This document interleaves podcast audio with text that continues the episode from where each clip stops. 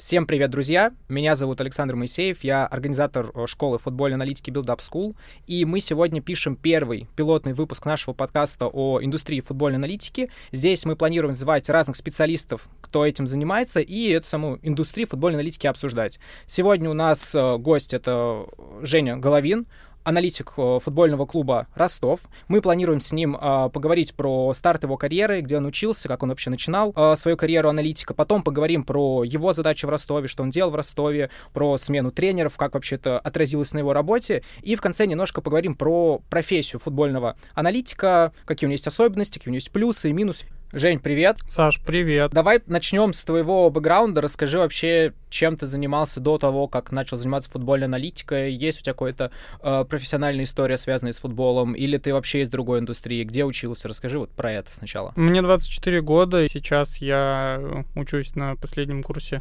университета. А что касается моего футбольного бэкграунда, у меня есть э, футбольная школа, я занимался в футбольной школе. Если говорить про то, где ты учишься, это связано с футболом или это какая-то другая профессия? Нет, нет, Саш, абсолютно не связано. Э, в этом году я получу диплом и буду квалифицированным э, инженером. Скажи а, тогда с футбольной аналитикой дальше, как ты углубился в нее, почему для тебя это осталось не хобби, где ты просто читаешь и слушаешь, а ты пошел это в профессию, почему решил вообще в нее пойти и как начал в ней развиваться? Смотри, дело в том, что я всегда грезил футболом, я думал, что у меня будет э, большая футбольная карьера, но когда я стал понимать, что возраст уже не тот, э, таланта как э, такового нет, я стал думать, как мне остаться в футболе. В интернете нашел курсы футбологики. Курсы были онлайн, было два направления, скаутинг, аналитика. И я сразу купил два, сделал сразу два. И э, так получилось, что где-то по окончанию моего обучения, то есть я прошел первые курсы, прошел вторые курсы, и э, появился новый курс, который вели на тот момент э, аналитики футбольного клуба Сочи. Александр Веряскин, Евгений Шевелев, назывался Upgrade Аналитика. Я попал на него, и с этого начиналось э, именно знакомство с профессиональной индустрией. Ну, то есть одно из ключевых, если не самое ключевое, что для тебя было, это именно обучение, контакт, обратная связь от тех, кто уже занимается в клубах. Да, конечно, я думаю, что никто лучше э, не расскажет, как все происходит на самом деле, чем те люди, которые этим уже занимаются. И, как показало время, действительно, знаешь отличие между э, онлайн курсами и действительным э, взаимодействием на очень-очень серьезное. То есть я когда только попал э, на курс, я даже не сразу понял, что от меня требуют. Ну просто э, я делал одно, э, я отправляю, думаю, я красавчик, я сделал все нормально, сейчас Евгений послушает, посмеется, может вспомнить, что там я ему отправлял. А он мне потом отвечает, пишет, Жень, все не так. Много времени уходило на то, чтобы переделывать, еще раз переделывать, на обратную связь и так далее? Как плотно вообще общались? Общались, на удивление, общались очень-очень плотно. Э, мне, ну вот представляешь, я человек без э, футбольного бэкграунда, я только-только э, стал обучаться на этих курсах. У меня что-то не получалось, то есть я сижу там, что-то копаюсь, что-то делаю. Мне звонок в Телеграме. Я смотрю, звонит Евгений Шевелев, я такой, ой, я такой, ой, а что говорить-то сейчас будем? Он говорит, Жень, привет, э, как дела? Вижу, у тебя не получается. Давай я тебе помогу там и помогает мне там что-то объясняет. И вот так, знаешь, ВКонтакте с Евгением, ВКонтакте с Александром. Александр со мной тоже проводил отдельное занятие. Честно говорю, не сразу стал понимать, что от меня требуется. Но при этом, насколько я знаю, из тех ребят, кто учился вот на этом курсе апгрейде, ты единственный, кто попал именно на работу. Нет, а сколько нет, вас? Саш, не единственный. Получается, нас двое, я в Ростове, э, Дима Мантуш, он э, в Твери, получается, Макс Ковлев ушел, Дима пришел, и Артем Крупский, он сейчас э, пытается, пытается, у него пока что не совсем получилось, но если он продолжит в том же духе, у него 100% все получится, mm-hmm. я в этом уверен на 100%. Ну, с Артемом, да, мы знакомы, он нас как раз пару дней назад выступал, мы с ним проводили стрим, он рассказывал, как он сотрудничал с четырьмя футбольными клубами в разных форматах, ну, так, где-то стажировки, где-то такая удаленная работа, но вот полноценно пока ему еще никак не удалось попасть, но я сейчас сейчас, насколько знаю, он ведет переговоры с Енисеем о том, чтобы туда его полноценно взяли на, ну, прям в штат. Окей, закончилась футбологика. Что дальше происходило с тобой, как ты попал в Ростов? Сколько времени это ушло, что ты делал? Расскажи вот про этот момент. Смотри, э, футбологика закончилась, э, я получил э, прикладные навыки. Я стал э, делать э, отчеты по тому формату, которому я научился, стал отправлять. Получается, что я разослал по итогу отчеты там во все футбольные клубы России профессиональные я отправил. Это и получается РПЛ, ФНЛ. РПЛ, ФНЛ, ПФЛ на тот момент. Ну, короче, во все. А скажи, ты отправлял какие-то отчеты, то есть у тебя был некое типа портфолио просто каких-то работ про какие-то клубы, или ты там под каждый клуб делал условный разбор их последнего матча, или что вообще высылал? Отправлял я разборы э, команд премьер-лиги. То есть э, я не отправлял э, разборы именно той команды, которая отправлялся отчет. Может, знаешь, если бы я делал так, может, э, профит был бы другой с этого. Ну вот я общался с, с редкими ребятами, кто в РПЛ работает аналитиками, ну, старшими, не начинающими, кто давно уже в индустрии. Я у них спрашивал, а что вам надо показывать, чтобы вы смотрели на компетенции? Я говорю, может, портфолио? Они говорят, портфолио хорошо, но нас куда больше интересует разбор нашей команды, потому что я, когда работаю на этой профессии, я могу, я знаю, как играет моя команда, где ее сильные, где ее слабые стороны, очень хорошо знаю. Когда мне дают отчет по моей команде, я могу совместить его с реальностью и понять, насколько это вообще бьется, не бьется с тем, что происходит. А когда это какие-то внешние клубы, особенно если это не РПЛ, а, не знаю, там, а, берут, как играет Ливерпуль, ну, я такой, ну, я иногда смотрю, как играет Ливерпуль, но я не делаю подробного разбора, я даже не могу корректно оценить. Ну вот, видишь, как получается. На самом деле такой кейс у меня тоже был.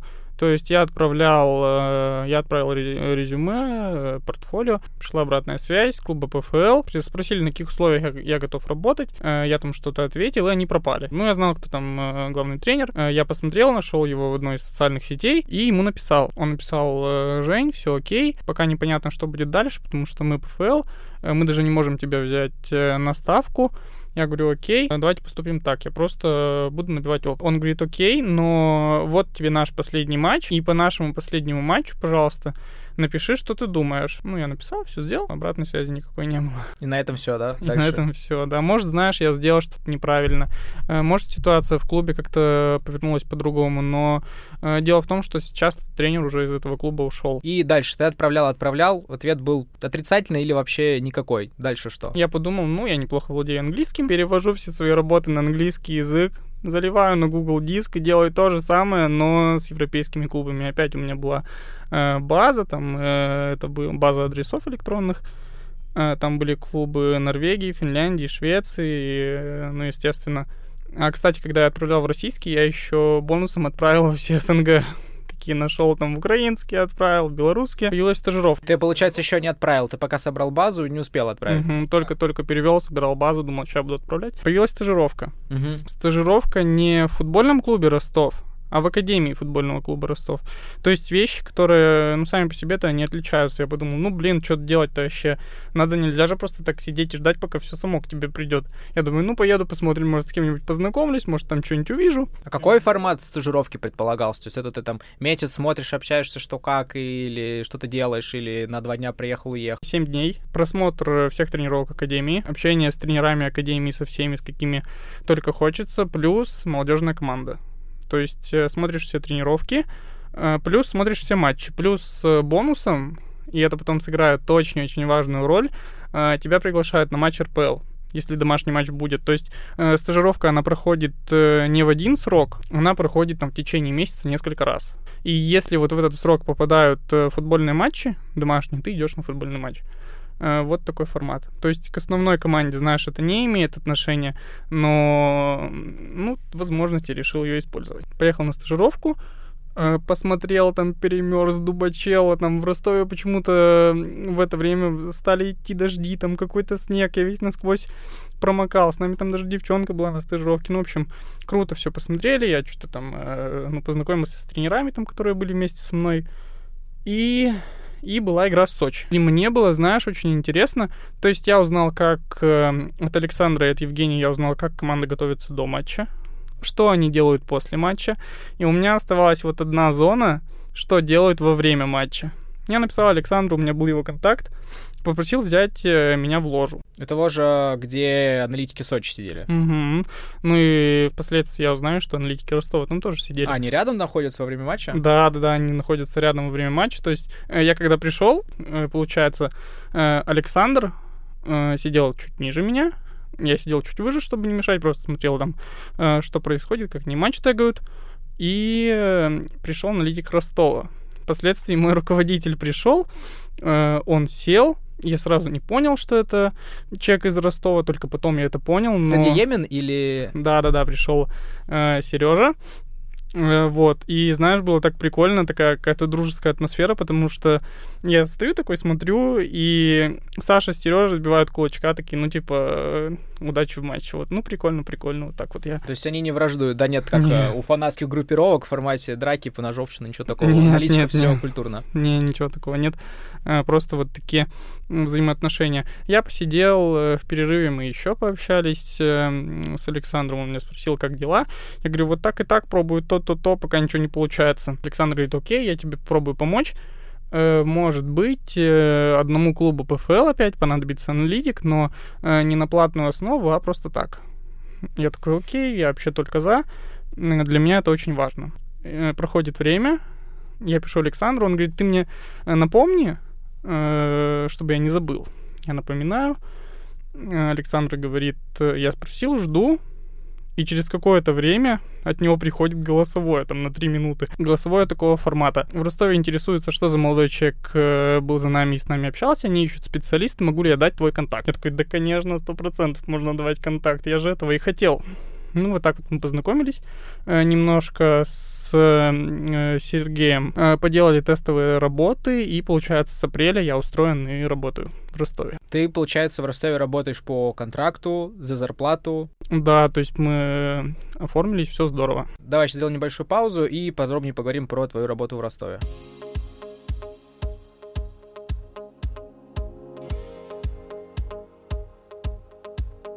Давай теперь поговорим про твою работу в Ростове. Ты уже в Ростове работаешь где-то 7-8 месяцев, с апреля, получается. За это время сменилось 4 тренера, что довольно редкая история для РПЛ, в целом, мне кажется, для России какого-либо еще клуба, но тем не менее, 4 тренера сменился у Ростова, сменился у тебя. Сначала был Карпин, потом Семин, Тадеев, и вот сейчас э, назначили Кафанова.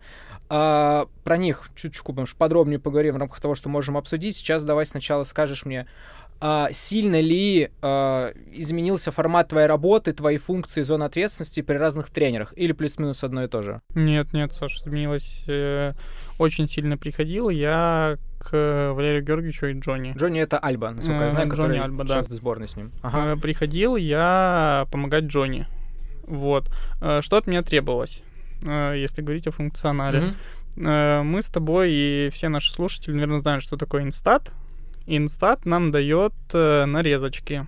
Дает нарезочки позиционных атак, еще каких-то моментов. Ну, видео. Э, Да, и так как э, нарезочками э, нарезки не всегда бывают точными, понадобился человек, который сможет вот этот первичный э, анализ сделать лучше. Мог бы уточнить сразу, чтобы э, не было какой-то дв- двоякой интерпретации. Неточные нарезки — это что? Ну, то есть, где точное, где неточное? Э, Например, если мы возьмем э, любую платформу, которая дает нам э, какого-нибудь провайдера данных, возьмем Instat, Wisecout, э, например, какие-нибудь информации, условно говоря, по позиционным атакам. То есть просто возьмем ролик.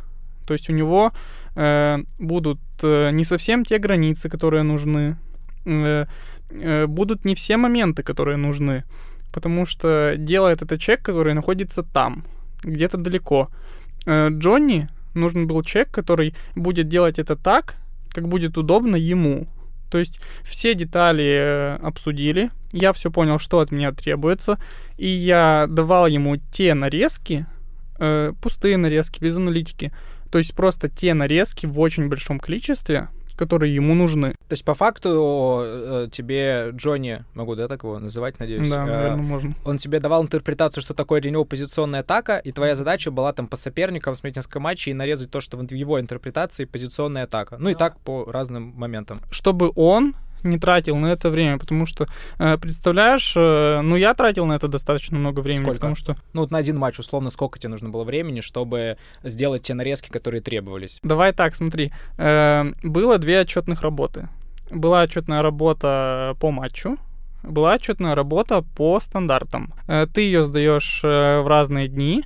Твоя отчетная работа по матчу, она может включать э, 3-4 матча. Содержит она в себе э, какие вещи? Она содержит э, позиционные атаки, атаки под прессингом, а, быстрые атаки. Содержит э, ауты, причем ауты могут собираться, знаешь, э, они собираются не только с, м, э, с тех матчей, которые просили для анализа, они могут собираться э, вообще со всех матчей. То есть, чтобы например, была выборка больше. выборка была больше, да, например, э, просят собрать 50 аутов.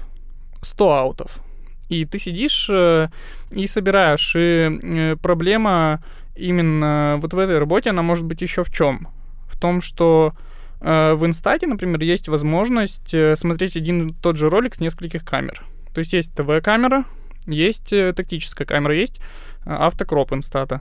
И, например, была такая просьба. Удобнее смотреть с ТВ-камеры. Сразу есть вопрос, извини, что я перебиваю. Э, я с кем общался, говорят, что обязательно аналитики смотрят с технической, с тактической камеры, где э, широкоугольная камера, и видно все поле. А ты говоришь немножко другое, расскажи. Да, да, да, смотри. Но речь идет именно о аутах. То есть мы не А-а-а. говорим о всем матче, мы говорим о аутах. Э, удобнее смотреть с ТВ-камеры. Я так понимаю, удобнее, потому что можно посмотреть, кто и что делает. То есть ты видишь номера игроков, тебе не надо догадываться. То есть сам сейчас этим занимаюсь, и иногда просто непонятно, кто это и что делает. Но в то же время, если вдруг идет крупный план, а на крупных планов просто вагон, э, режиссер что-то упускает, ты ничего не видишь, тебе нужна уже э, камера тактическая.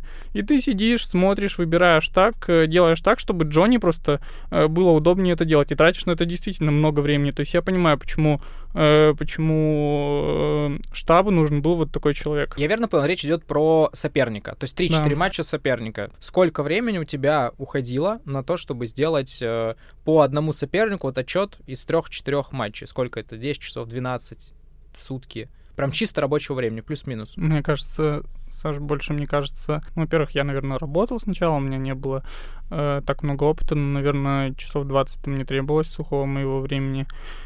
Э, надо было, наверное, мне вспомнить э, поподробнее, но думаю, 20, да, потому что нужно же все еще проверить. То есть э, не хочется, чтобы э, чтобы люди за меня потом еще исправляли ошибки, потому что такое было, это прям стыдно, знаешь, когда ну, конечно. говорят, что...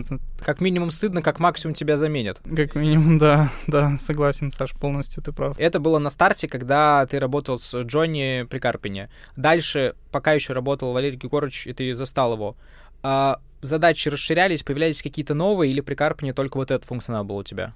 Нет, э, появлялись и новые задачи. Опять же, знаешь, э, в тренерском штабе, насколько я понимаю, все так устроено, что все люди очень занятые. У них бывает есть какая-нибудь благая идея, но у них просто нет возможности ее реализовать. То есть так было с э, вратарями. Хотелось Виталию Витальевичу, чтобы и не только хотелось, это было необходимо, чтобы были нарезки по пенальтистам то есть чтобы мы знали, кто куда будет бить. И это я взял тоже на себя, мы об этом говорили.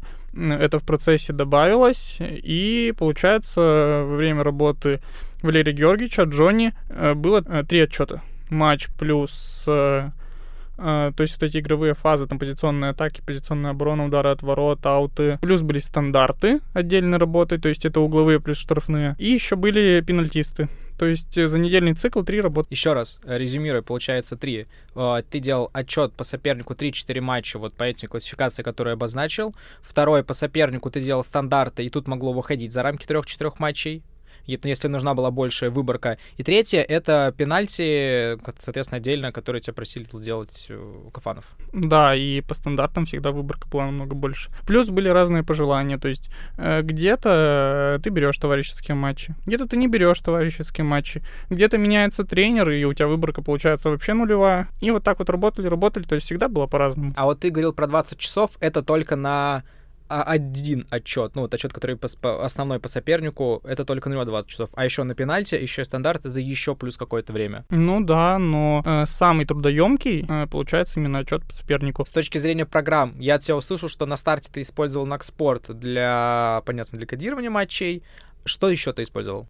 При Валерии Георгиевиче, при Джонни, InStat, ну, Nacsport. InStat, Nacsport. Да. И знаешь, вот эта работа, э, она же заключается не только в том, чтобы... Мы сейчас уйдем немножко в подробности, не только в том, чтобы правильно протегать протегировать. Тебе надо еще правильно скачать. Интересно, не думал. Я думал, что там наоборот InStat, Wyscout, там все типа четенько, раз-два и все готово там. Окей, получается, вот и при Карпине, и при тренерском штабе Карпина, вот, вот три основных у тебя было отчета, которые ты делал в, в еженедельном цикле. Там заканчивается сезон, лето, начинается сезон 21-22, и там за минуту до начала стартового свистка, по-моему, Ростов Динамо, если память не изменяет, объявляют, э, в том числе и комментатор о том, что Карпин уходит, ну, сначала не уходит, а начинает э, совмещать работу в сборной и работу в клубе. Скажи, пожалуйста, для тебя это было риском того, что у тебя что-то поменяется, или что тебя сейчас заменят, что это как-то отразится на твоей работе? Ну вот смотри, мы с тобой э, знаем, что когда, ну, бывает, уходит тренер,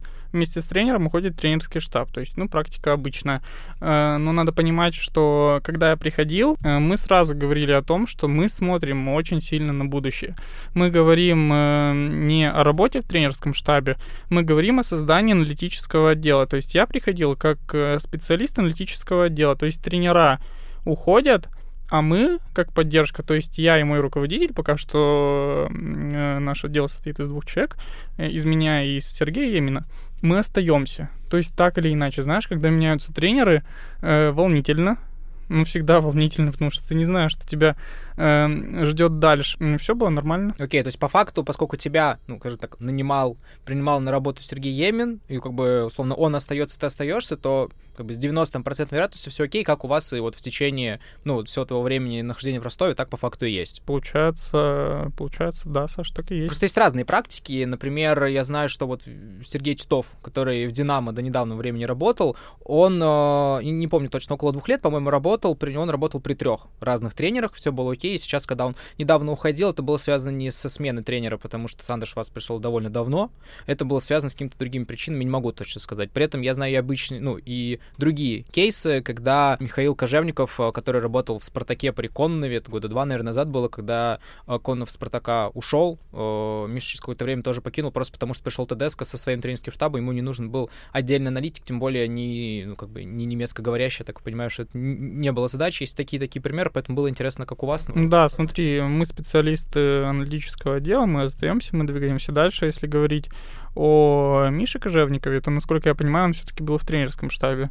То есть э, вещи-то все-таки немножко разные. Может, если бы на базе Спартака, знаешь, был бы аналитический отдел, участником которого, не участником, а работником которого был бы э, Миша, то, может быть, ситуация сложилась бы по-другому. Но мне почему-то кажется, что он был именно участником тренерского штаба, потому что я видел фотки, где он вместе с Кононовым, и они еще в Туле были вместе с Кононовым. Да, я, я думаю, ты тут прав. Я не, не очень близко с ним общался, это пару раз примерно, ну, как бы мы с ним встречались, переписывались.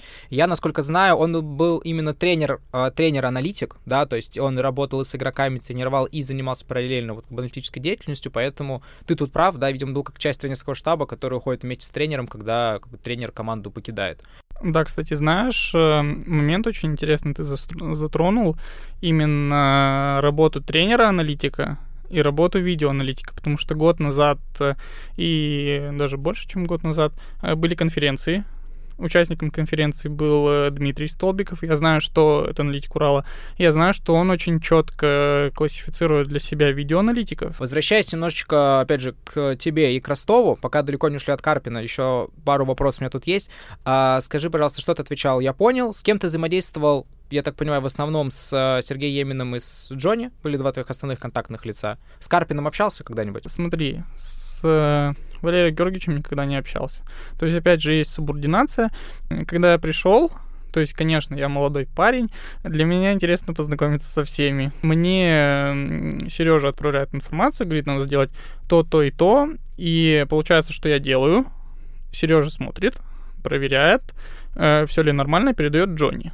То есть э, я к Сереже обращаюсь. Говорю, ну, так-то, если Джонни будет удобно, э, мы можем контактировать, например, э, с ним тоже напрямую. Э, Джонни говорит, нет, мне будет э, удобнее оставить все так, как есть. Э, все контакты через Сережу Емина. Получается, у тебя основной контакт лицо был Сережа Емин, с другими ты, ну, как бы даже не знаком. Нет, я знаком с Джонни. Ага. Валерия Георгиевича я видел очень близко, но не знаком. А с Джонни мы прям познакомились, он очень приятный. Важный, кстати, наверное, момент, который мы не проговорили. Я, насколько знаю, ты не живешь в Ростове, и то, как что ты работаешь в Ростове, это происходит удаленно. Живешь в другом городе, и как бы в онлайн-формате у вас сотрудничество построено, правильно? Да, все правильно. Я живу, учусь в Москве сейчас. Э, команда базируется в Ростове, но сейчас в рамках того, что делаю я, э, в рамках в большей степени материалов, которые относятся к нашему сопернику, э, все нормально, все удобно. Но ты планируешь в Ростов перебраться в перспективе? Ну, конечно, знаешь, если мне предложат, я, конечно, скажу, конечно, я буду только за. Скажи, пожалуйста, как у вас был организован тренерский штаб при Карпине? Главный Валерий Георгиевич, э, есть помощники. Валерий Георгиевич, на самом деле, он очень-очень прогрессивный специалист. Он э, доверяет и делегирует. То есть он отдает э, именно узко, узкопрофильные э, направления вот этим узкопрофильным э, специалистам. Это вот эта история, что тренерами у нас занимается Кафанов, ко мне не надо ничего про тренеров спрашивать. Ну, это, а разве это... Это, это неплохо, это очень это хорошо. Это замечательно. Это, человек, вот оно. Один человек, он же, он же не может быть специалистом во всем. Если мы говорим о Ростове, mm-hmm. то что было? Тренер вратарей Кафанов Виталий Витальевич. Тренер по физподготовке Луис Мартинес. Э, который тоже сейчас работает э, в сборной России. Э, тренер-аналитик Джонатан Альба, но при этом сам Валерий Георгиевич принимает очень-очень активное участие во всех тактических обсуждениях. То есть, по большому счету, э, насколько я понимаю, иногда даже Джонни и Валерий Георгиевич не всю эту работу проделывают вместе. То есть, если говорить про Виталия Витальевича, то скорее ему прям полностью весь скоп работ э, по вратарям делегирует, да. и он занимается им полностью сам, то тем, что занимается Альба, он не скорее более плотный контакт, он больше в его работу с ним вместе делают. Ну да, я думаю, так э, можно сказать. Ну и Луис Мартинес, который занимается mm-hmm. физической подготовкой. Так, а Сережа Емин и ты, и вы еще как часть какая-то, или отдельно, или параллельно? Я, получается, это э, стопроцентная поддержка Джонни. Стопроцентная поддержка Джонни. Э, Сережа э, тоже помогает Джонни, но вместе с тем он делает и свои вещи. Он тоже занимается аналитикой, он занимается трекингом, фитнес-данными и тоже собирает статистику. Супер, я понял. И насколько я знаю, получается, что когда Валерий Георгиевич ушел в сборную, вместе с ним ушли все, кроме тебя и Сережи Еймна. То есть все, кому мы сейчас обсудили, и Хафанов, и Джонни, и Луис Мартинес, да, правильно я да, запомнил? Он, да. Они все вместе с ним ушли в сборную, то есть полностью штаб перекочевал. Но Виталий Витальевич ты остался. Ну, а, ну да, в этом мы сейчас э, да. поговорим отдельно. Да,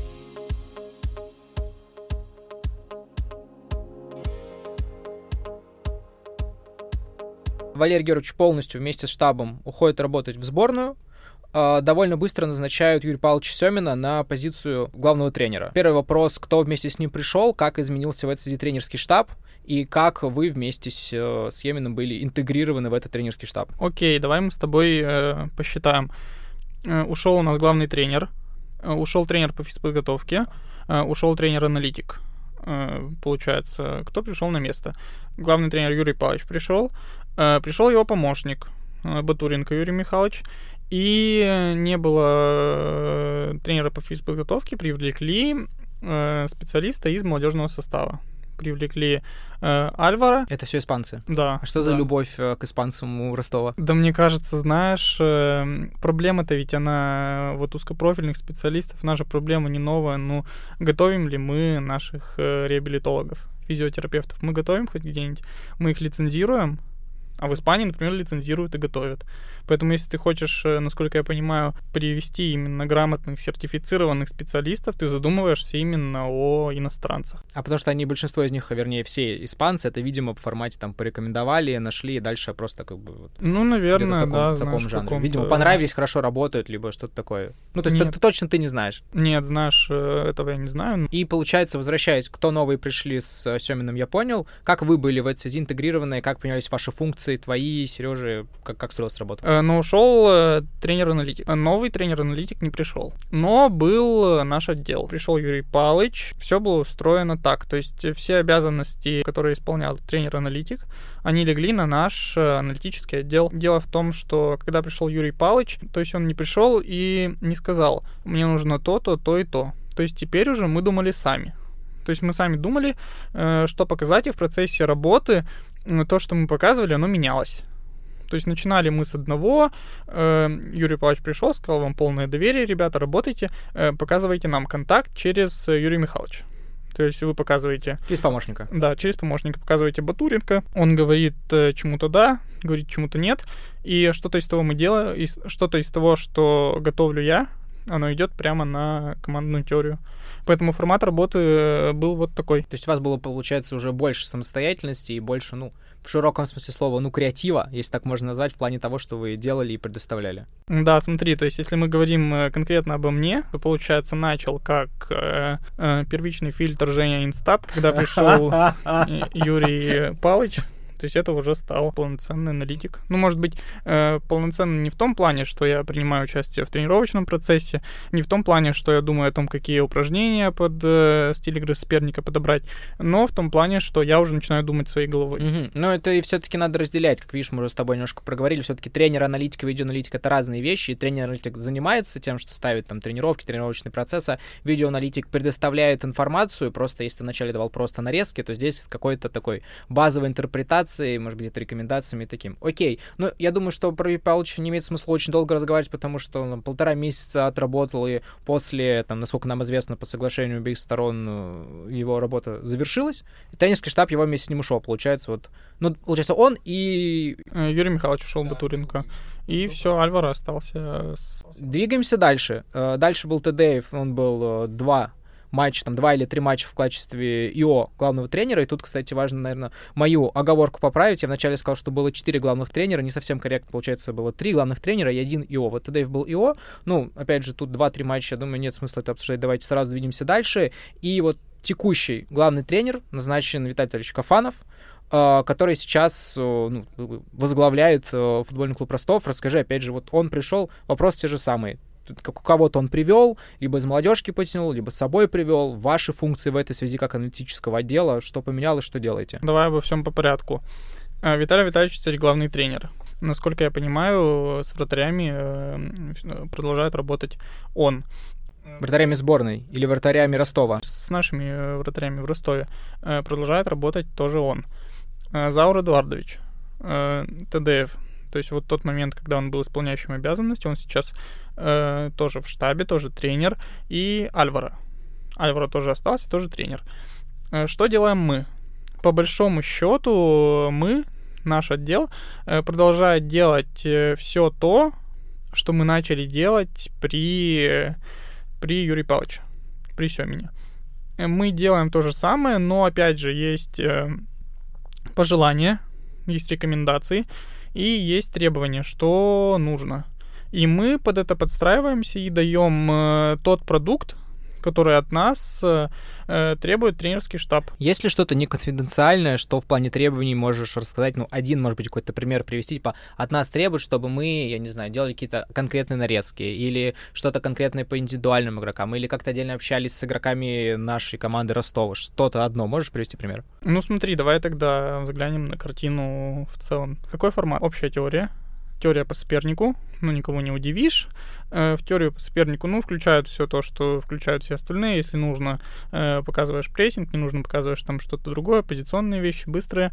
Вот так, переходные фазы, все это э, показываешь ни для кого не секрет. И вместе с тем сейчас также мы внедряем индивидуальные нарезки. По всем, по всем игрокам или по ключевым делаете? Пока находимся на стадии по ключевым игрокам. Это сколько за на соперника? 5-7? Всегда по-разному приходит информация от главного тренера. А, они говорят, нам нужны нарезки по этим игрокам, и вы да, их делаете. Дело в том, что процесс, ты знаешь, он не односторонний. Mm, вы кого-то предлагаете, если да, что. ты говоришь, что нужно обратить внимание еще и на этого игрока, если этого игрока нет э, э в списке тех, кого предлагают. А там, типа, один-два игрока из каждой линии, ну, условно, там, типа, атака, середина, оборона, или... По созидателям в основном, Саш. А, серьезно? А защитников как не... Ну, пока нет. А потому, потому что как бы, у вас ресурса не хватает, чтобы защитников брать, или особо смысла нет, скорее важнее, э, ну, понятно, типа, созидательные, они как бы с одной и с другой стороны, ну, в обеих фазах, ну, во всех четырех фазах, вернее, довольно большую роль играют. Ну, Саш, я бы даже даже не знаю сейчас, э, как ответить. Мне кажется, что просто э, нужно двигаться постепенно. То есть э, мы начали, мы начали с э, ключевых созидателей. Сейчас все немножечко устаканится, и, э, конечно, это, это не будет лишним. То есть если ты правильно научишься работать с индивидуальными нарезками, если ты научишься правильно доносить до игроков э, информацию из индивидуальных нарезок, то, безусловно, это лишним не будет.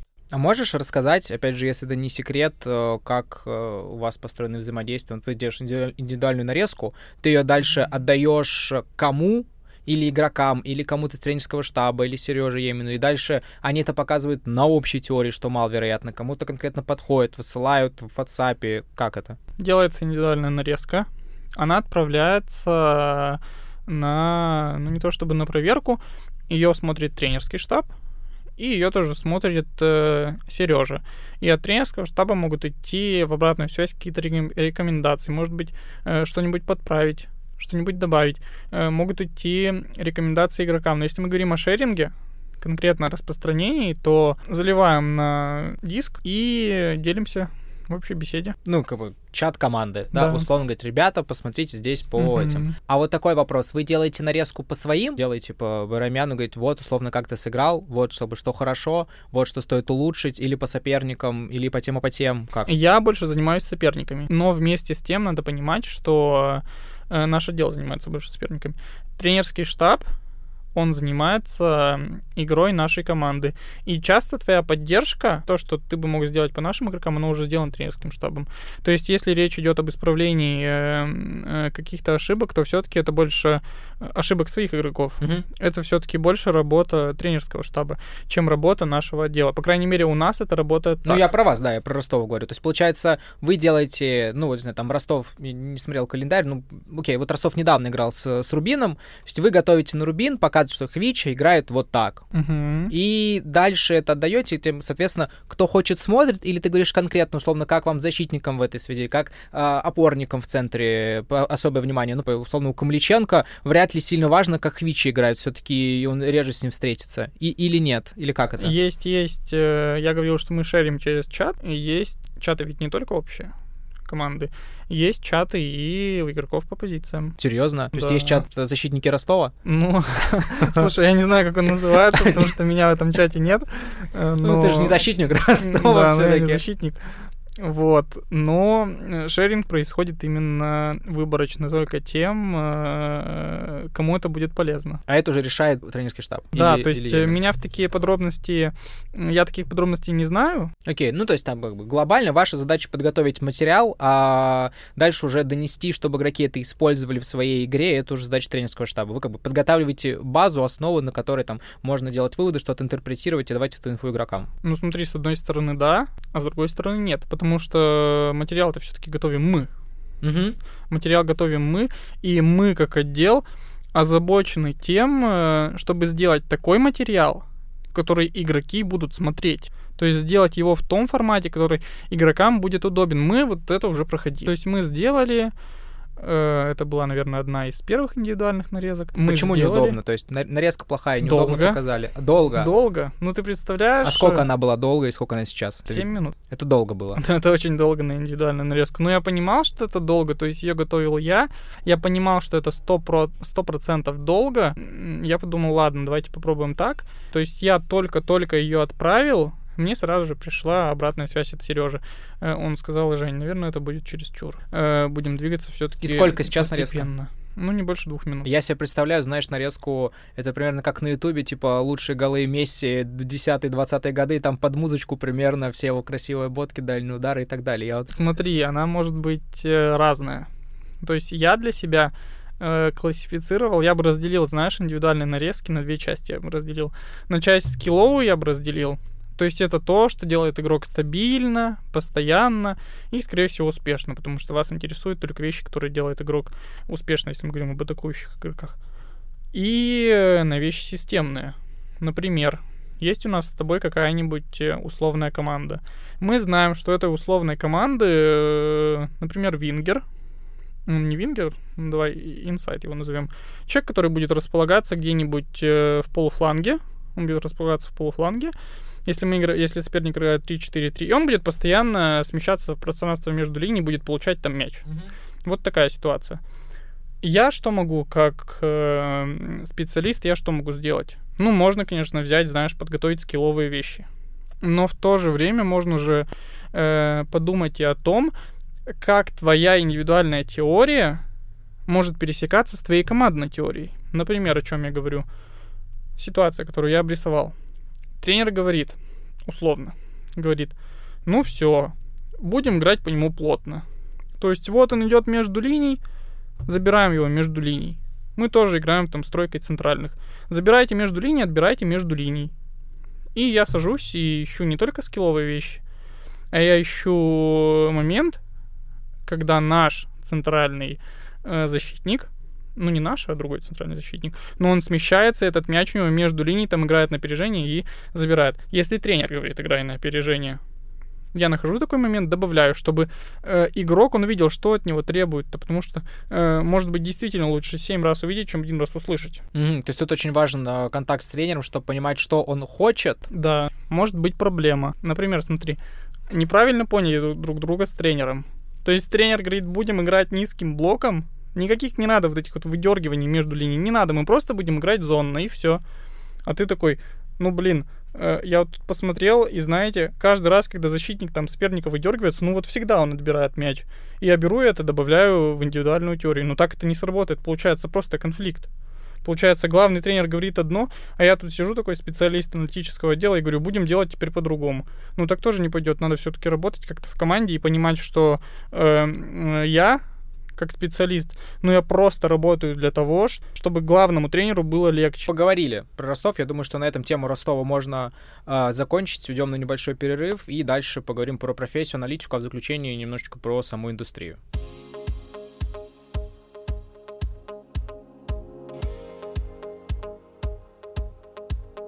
Так, теперь давай поговорим про профессию футбольный аналитика. Начну вот с такого вопроса. Ты успел вот за этот небольшой стаж 8 месяцев поделать разные задачи, выполнять разные функции. И скажи, пожалуйста, вот на твой взгляд, э, футбольный аналитик, который занимается анализом соперника, в идеале он какие задачи должен выполнять? Он четко. Один, два, три. Что это за задачи? Я так считаю, это будет... Ну, э, типа твой взгляд, да. Э, у меня есть э, система систему, которую, э, которой меня научил Евгений, которой меня научили Александр. И, э, на мой взгляд, она работает, то есть даже сейчас э, мы ее используем. В чем она заключается? Анализ моментов, созданных, допущенных. Создание плана на игру, это будет цифра 2. Э, создание плана на игру, причем, если знаешь, мы говорим о анализе моментов, то мы больше говорим о том, что делает соперник в атаке успешно, и что он делает в обороне неуспешно. Нас это в первую очередь не План на игру, это он что все включает? Вот. Следующий вопрос. План на игру. План на игру — это конкретные рекомендации к действию. То есть конкретно вот идет видеоролик, э, где показывают, э, ты центральный защитник, будешь пасовать туда. Ты там э, опорный полузащитник, будешь делать то. Ты вингер, э, будешь смещаться в середину. Ты крайний защитник, будешь заполнять этот коридор, тебе пойдет э, длинная передача от опорного. Э, это есть план на игру. То угу. же самое для обороны. Посмотрите, они делают так, но в первую очередь обращаем внимание на то, что делаем мы в плане на игру. Анализ моментов это то, что делают они. По крайней мере, я вижу это так. Ну, если мы говорим о сопернике, э, мы говорим о, ну, конечно, индивидуальных нарезках. Ну, обязательно mm-hmm. надо об этом. Ну и стандарты, все сюда, вот вся эта история, все сюда тоже попадает. Да, стандарты тоже. Окей, а видеоаналитик должен ли он работать э, в процессе матча тоже? То есть ты говорил, что видишь, есть отдельные места. Mm-hmm. В процессе матча должен ли и что делать, если должен? Вопрос, который переносит нас э, немножко от э, профессии видеоаналитик профессии как раз тренер-аналитик. Потому что что я могу делать, как... Э, что я должен делать, как э, человек, который смотрит э, матч, хочет найти насколько я понимаю, хочет найти какие-то э, ошибки в своей игре, которые я могу исправить, чтобы добиться результата. Но мне как минимум надо понимать, какой точно будет план на игру. То есть 100% э, какой будет план на игру. Мне бы хотелось, наверное, э, послушать последнюю установку, 100% увидеть э, последний продукт, который показывает команде, то есть что нужно делать, и сидеть, смотреть сверху, э, с ложи или с тактической камеры внизу, смотреть и находить те моменты, которые мы пока что делаем не так, как планировали, либо э, какие-то новые слабые места, которые мы можем использовать прямо сейчас. В работе аналитика это в формате, опять же, видеонарезки какой-то надается, или в формате слов, или нарисованные типа схемы на скриншот, как это передается обычно? Все по-разному делают. Э, во-первых, как тренеру удобнее, во-вторых, э, сложно настроить шеринг, насколько я понимаю, во время матча. Ну, ты прям сделал, подошел к, к помощнику, скорее всего, если ты главного отвлекаешь процесс. Ну, типа, к помощнику говорит, вот так, типа, надо, и дальше они уже решают. Ну, часто же, когда просто ты по телеку матч э, смотришь, там есть такое, что они садятся, что-то смотрят в планшете, что-то рисуют, им даже там тренер, помощник э, рядом вот что-то обсуждают. Это вот такой формат примерно получается? Или... Э, ну, знаешь, да, я говорю и об этом, но в то же время надо говорить о передаче картинки сверху вниз. Да, ты, ты же наверху находишься, ты вниз-то не побежишь, тебе надо как-то как Тем более, когда ковид, да, то есть надо как-то все сделать так, чтобы э, было удобно. На домашних матчах мы можем это сделать. На выездных матчах сделать э, это сложнее. Насколько я знаю, есть такая система, когда эм, что-то смотрится сверху, что-то регистрируется сверху, и это что-то, оно заливается в облако, и в облако снизу уже другой человек э, может это показать. Если но это время. это нужным. Но это время. Ну, все равно ну да, да, получается какое-то время. Но можно, да, если э, тайм длится 45 минут, то можно, наверное, за первые 40 минут найти что-то что важное, потом потратить эти 5 минут на то, чтобы нарезать так, как надо. Наверное, это не будет что-то очень длинное, да, надо понимать, что за перерыв э, все на нервах. Э... Но и длинное не нужно, никто не, не нужно. будет длинное смотреть, у тебя нет времени длинное делать, поэтому так, окей, более-менее понял. Давай немножко поговорим про компетенции. То есть есть хард-скиллы профессиональные, условно, там, типа монтаж, кодирование матча, есть софт-скиллы, типа коммуникации. Мы немножко уже затронули, что нужно уметь общаться, вроде как бы нужно усидчивать, в целом, вот если системно говорить, с точки зрения хардскиллов, ты как аналитик должен что уметь? Э, нужно э, тактическое понимание футбола, если мы говорим о хардскиллах. Наверное, если мы будем говорить о хардскиллах, э, то, о чем ты сказал, именно умение работать э, в программном обеспечении, давай поговорим о софт-скиллах. Mm-hmm. То есть софт-скиллы, мне кажется, это те вещи, э, которые мне э, даются, наверное, так же сложно, Э, как иногда дается э, тактика. Самая э, первая проблема, с которой я столкнулся, умение работать в срок. То есть берем те курсы, которые я проходил. Нас били на две группы, условно говоря, на успевающих и, условно говоря, на неуспевающих. Причем, наверное, надо это слово понимать в прямом смысле. То есть те, кто успевают работать в срок, и те, кто не успевают работать в срок. Я попал к тем, кто не успевает работать в срок. При этом в футболе успевать работать в срок критически важно, потому Конечно. что если ты, ну, сделал свою аналитику за день до матча, она никому уже не нужна. То ты уже это... ничего не сделаешь, никому не надо. Надо было вчера. Надо понимать, что вот сейчас, когда я работаю, ну, у меня получается три отчетных дня в неделю. То есть э, первый день это э, подготовка теории по сопернику. То есть это э, сыгран наш матч, получается день плюс один, либо плюс два. Это подготовка пенальтистов. Наверное, день до матча минус два. Подготовка индивидуальных нарезок. То есть я что, подготовлю индивидуальные нарезки э, за 5 минут до матча и покажу? Нет, ребята, это надо было день назад. Это надо было тогда. И вот это то, с чем я столкнулся, неумение работать в срок. Когда были жесткие рамки, а жесткие рамки были э, при работе с Джонни Валерием Георгиевичем, они были жесткие сейчас уже рамки жесткие. Ты вот так привыкаешь и учишься делать все срок, учишься пользоваться своим временем. О чем еще надо сказать? Работа аналитика — это видеоаналитика. Много часов за ноутом, ну, много часов за компьютером.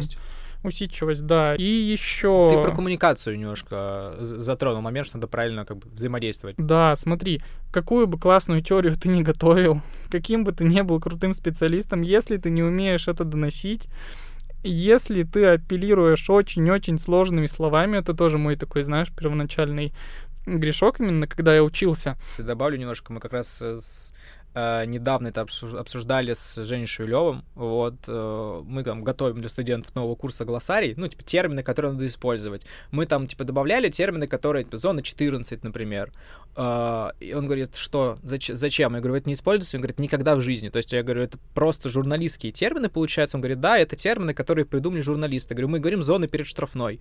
И я говорю, почему? Потому что для футболистов, для тренеров надо попроще. То есть в чем? Надо так, чтобы люди поняли, что ты от них хочешь. Если ты будешь говорить э, зона 14, это зона не, непонятно. И чем больше ты будешь там, особенно типа cover shadow, например, любые сложные термины, они не нужны, потому что это усложняет понимание теории, которые и так не всегда получается грамотно усваивать. Поэтому это чисто не нужно. У нас за это ребята, кто стажируется после курсов, э, мне рассказывал Егор, который в Нижнем стажируется сейчас, он говорит, я сдавал отчет, у меня три недели стучал по голове Андрей, э, главный аналитик, за то, что типа, зачем, ну никто не понимает, нет смысла это использовать. Нападающий ты должен кауэр, шедовить вот этого опорника, говоришь, дружище, Надо сыграть по нему персонально. Ты посмотри, надо закрыть на него линию передач. Это Конечно, у- это... увеличивает пропасть между игроками и аналитиками на самом деле, Да, а не и- помогает. И знаешь, может сложиться, наверное, в коммуникации с игроком, если мы говорим о индивидуальных теориях, может сложиться э, впечатление игрока, что ты умничаешь, ты умнее хочешь казаться. Типа умнее, ставишь чем- выше себя. Да, ставишь себя выше него, а прикинь, если будет ситуация,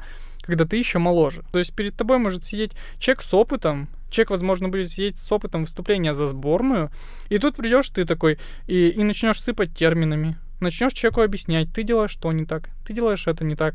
Ну, наверное, так коммуникация не работает, если ты хочешь действительно построить э, коммуникацию эффективную. И вот строить ее правильно. С тренером построить э, в одной манере правильно, а с футболистом построить, наверное, нужно в другой манере правильно. То есть я с этим пока не сталкиваюсь, но я понимаю, что когда я столкнусь, ну, это будет сложно. Ну да, то есть есть задача, чтобы тебя слышали, не просто слушали, а слышали, тебе нужно искать подход каждому и, ну, свой персональный. Если ты не можешь его найти, то по факту ты делаешь работу впустую, потому что это просто бумажки, просто видосы, просто отчеты, да, там, презентажки и так далее, которые никому не нужны, их никто не использует. Не для кого. Ты вроде самый умный, но кому это надо? Не для не- по- полезности-то нет никакой. То есть надо всегда помнить, что если ты работаешь в аналитическом отделе, в тренерском штабе, наверное, надо понимать, что ты в первую очередь работаешь для того, чтобы помогать и тренеру, и игрокам. Смотри, такой вопрос. А, Нас многие, кто будет слушать, и, ну, во всяком случае, люди, которые нас учатся, к нам приходят на стримы, а, они грезят о работе в футболе, примерно в таком формате ты с утра до вечера смотришь футбик,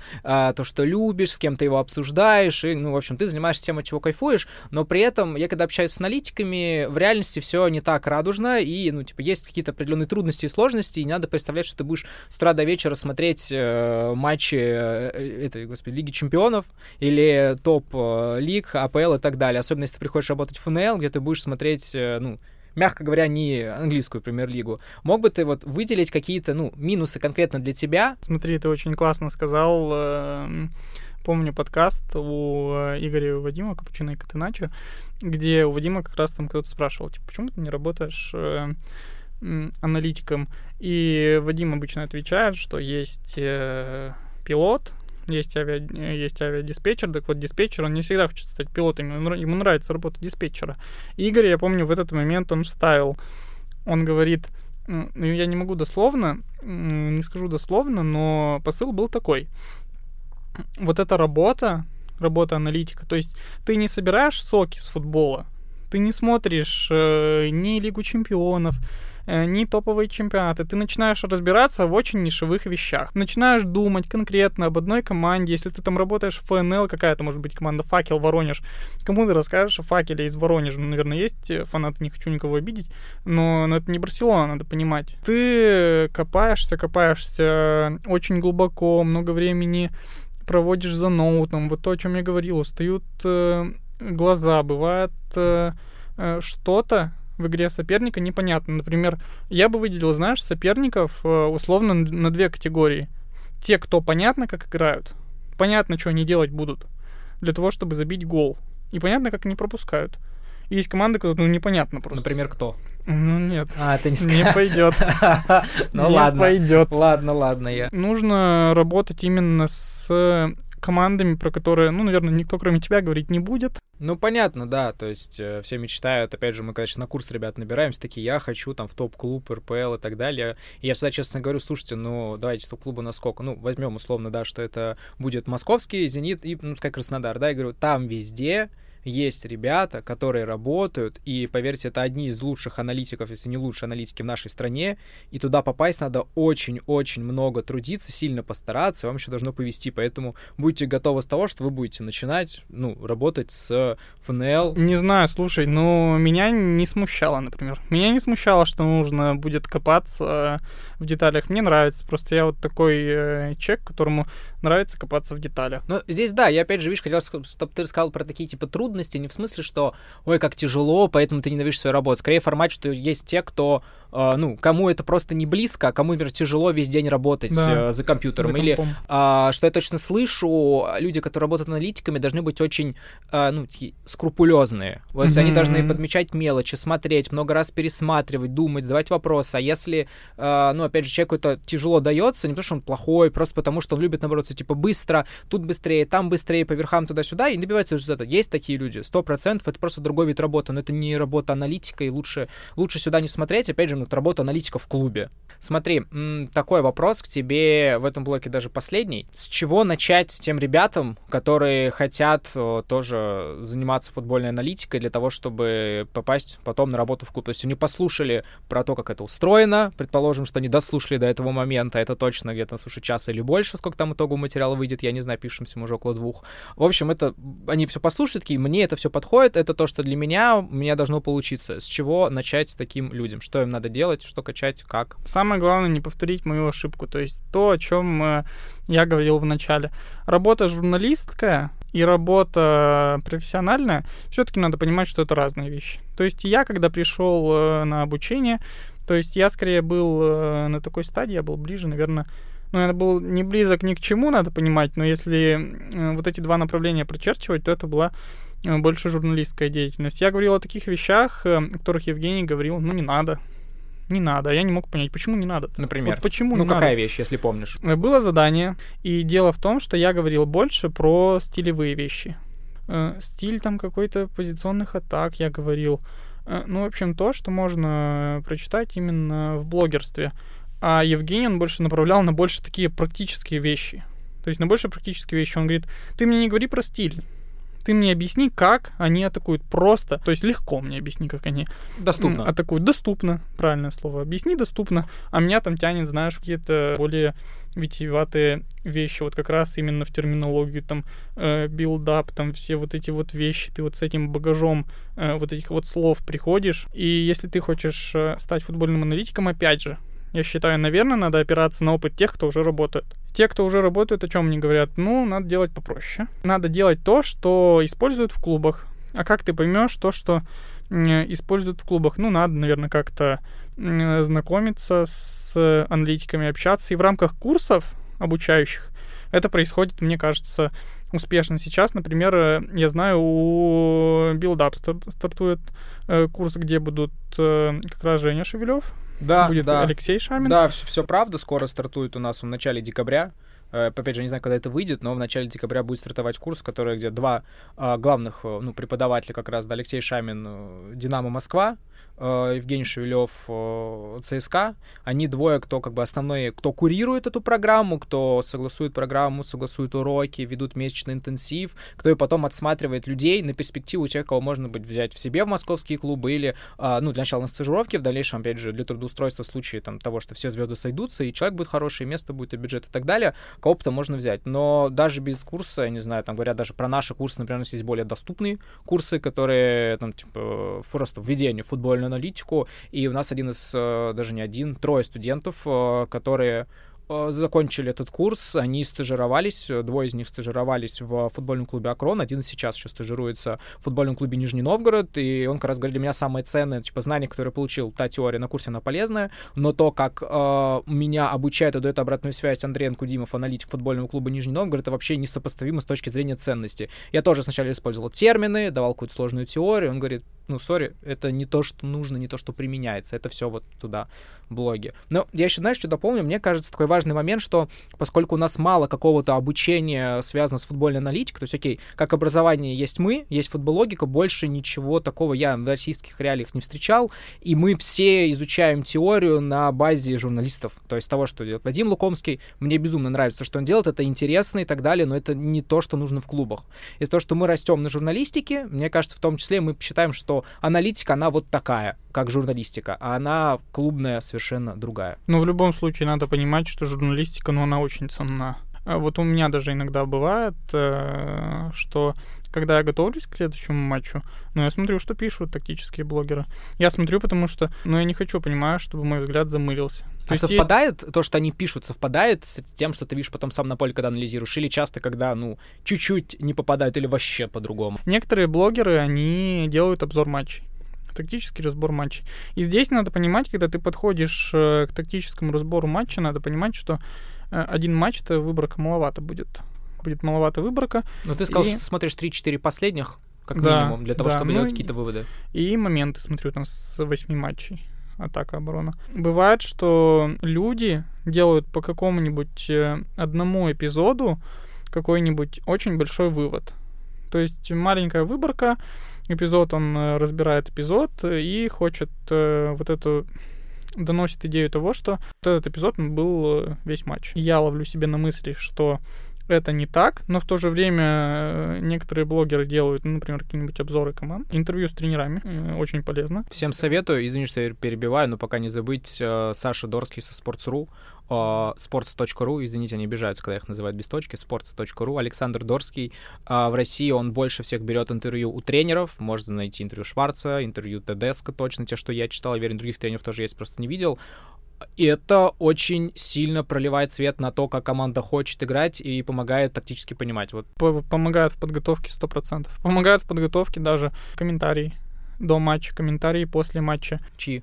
Э, тренеров. А, которые они говорят э, в флеш-интервью? они говорят, да, флеш-интервью или микзона, как это называется. Они говорят, и некоторые вещи для тебя не всегда. Я не говорю, что это будет всегда, но некоторые вещи совпадают. И бывает, э, бывает, что я даже иногда э, вставляю кусочек, например, какой-нибудь, когда пытаюсь свою мысль донести, то есть я могу вставить э, в работу небольшой э, кусочек э, слов тренера. Так, Жень, спасибо тогда тебе большое, что уделил нам время, что мы с тобой больше, чем два часа поговорили. Знаю, что тебе нелегко было сюда добраться, но рад, что ты нашел время, и желаю удачи тебе, желаю удачи Ростову, надеюсь, что дальше продолжится та же динамика, которую мы последние три матча наблюдаем, буду за вас обязательно болеть. Саш, спасибо большое, что пригласил, очень приятно быть частью твоего проекта и все твои пожелания удачи, успехов мы сто процентов принимаем. Всем спасибо и пока ждите нас в следующих выпусках. Пока-пока, ребята, до скорых встреч.